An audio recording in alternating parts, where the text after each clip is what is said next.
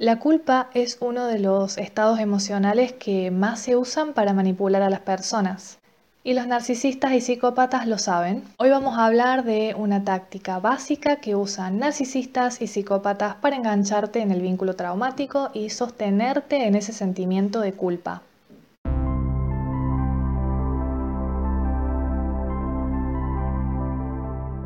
Hola, ¿cómo estás? Te recuerdo que en este canal estamos viendo todo sobre personalidades psicopáticas y narcisistas y cómo salir del vínculo traumático luego de estar con ellos. Hoy vamos a hablar sobre una táctica que suelen usar mucho cotidianamente, es el juego de la víctima o el pity play. Se arma un personaje produce lástima a la persona empática. Buscan que la persona empática también se abra y, termine cediendo a sus peticiones de situaciones que han vivido con otras personas, en donde ellos han sido las víctimas porque los han usado, los han manipulado, esta cuestión de, de, proyección. Con el juego de la víctima lo que pretenden es que vos cedas a su maltrato, a su abuso o a sus peticiones egoístas y caprichosas. Lo que hacen es atacar tu empatía. Las personas empáticas que tenemos esa capacidad de, sentir en ciertas emociones, compasión por ejemplo, lástima, tristeza y culpa también, nos llegan con el juego de la víctima a través de la empatía.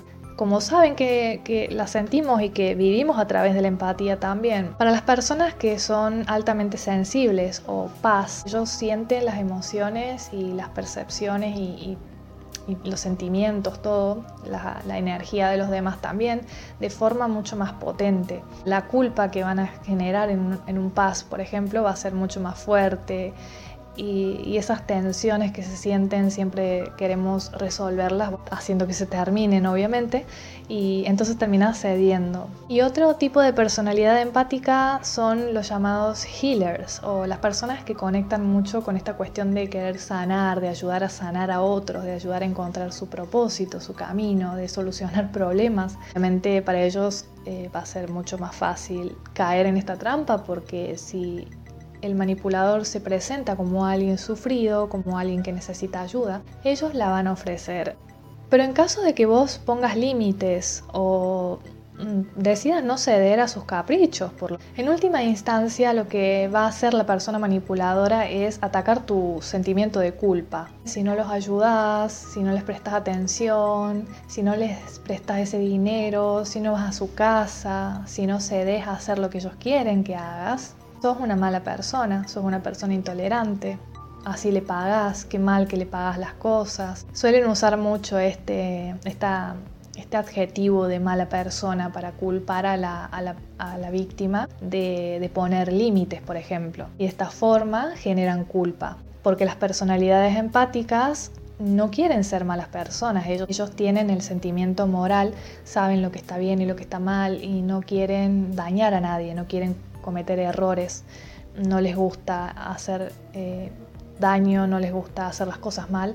Entonces esto también es como que los toca muy profundamente, que les digan que son malas personas.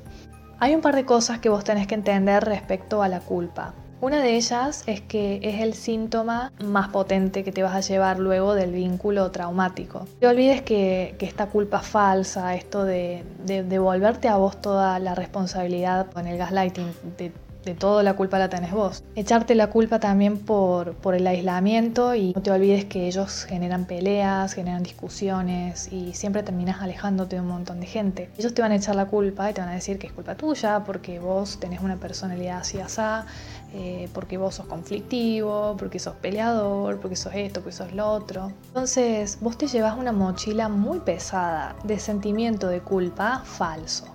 Otra cosa que tenés que tener en cuenta es que hay todo un sistema dispuesto a sostener ese sentimiento de culpa. Cuando vos buscas hablar, contar tu historia, mm, buscar a alguien que te ayude, que te escuche, que te comprenda, te vas a encontrar con un montón de personas que te van a decir cosas como vos eras responsable, de que vos elegiste eso, vos dejaste que esas cosas pasaran, por qué seguiste en esa relación, de que vos también hiciste cosas en esa relación para que las cosas salieran mal, de que nunca la culpa es de uno, que siempre la culpa es de los dos.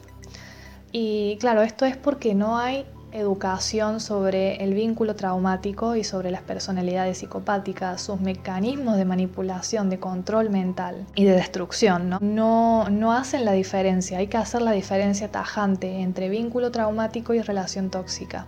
También te vas a encontrar con que tu familia, tus amigos, tus conocidos tampoco te entienden. Eh, la mayoría van a ser monos voladores y han tenido contacto con el psicópata. Dentro del ámbito de la salud mental, de la salud emocional, tampoco hay una educación adecuada respecto al vínculo traumático y siempre tienden a revictimizar a la víctima diciéndole que tienen que perdonar, que tienen que agradecer, que, bueno, que se hagan responsables. Sobre todo este tema de la responsabilidad está muy presente. Otra cosa importante respecto a eh, la culpa es que en la etapa del bombardeo de amor, el psicópata o el narcisista lo que hizo fue generarte también una deuda a vos.